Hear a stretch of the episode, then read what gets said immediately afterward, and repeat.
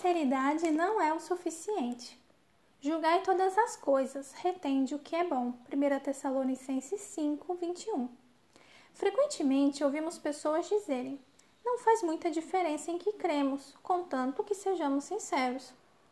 Sinceridade em qualquer pessoa é uma virtude digna de louvor, mas em si e por si mesma pode provar-se espiritualmente desastrosa. Como Paulo admoestou a Tito, devemos por todos os meios ser sinceros, mas sinceridade deve ser combinada e fortalecida com a sã doutrina bíblica. O erro é eternamente fatal, e, sinceramente, aceitar o erro pela verdade é perder a alma. O problema com a sinceridade, por si só, é que um homem pode estar tão sinceramente errado e enganado como pode estar certo e correto.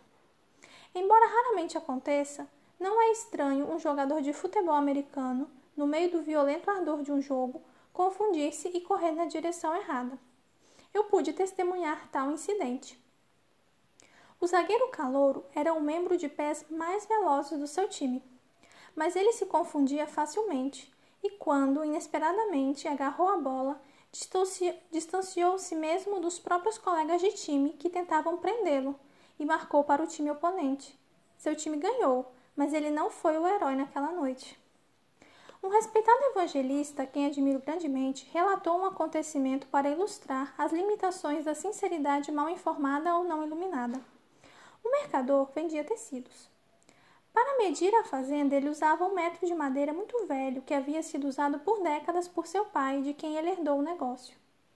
Nem este comerciante, nem seus fregueses compreendiam que, pelo muito uso, esta vara de medir diminuíra em quase 5 centímetros. Então, certo dia, um vendedor deu-lhe uma nova vara de medir. Em conversa com seu visitante, ele colocou por acaso as duas varas juntas, com as pontas tocando o chão. Ambos se surpreenderam com a diferença. Ele havia estado enganando sinceramente seus fregueses. O conhecimento da verdade corrigiu sua sinceridade.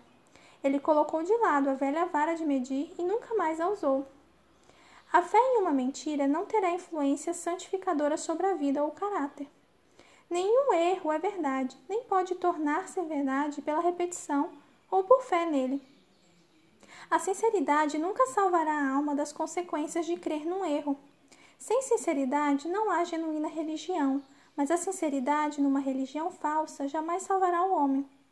Posso ser perfeitamente sincera em seguir um caminho errado, mas isto não torna o caminho certo, nem me levará ao lugar a que eu desejava chegar. Precisamos provar tudo, mas reter somente aquilo que é bom.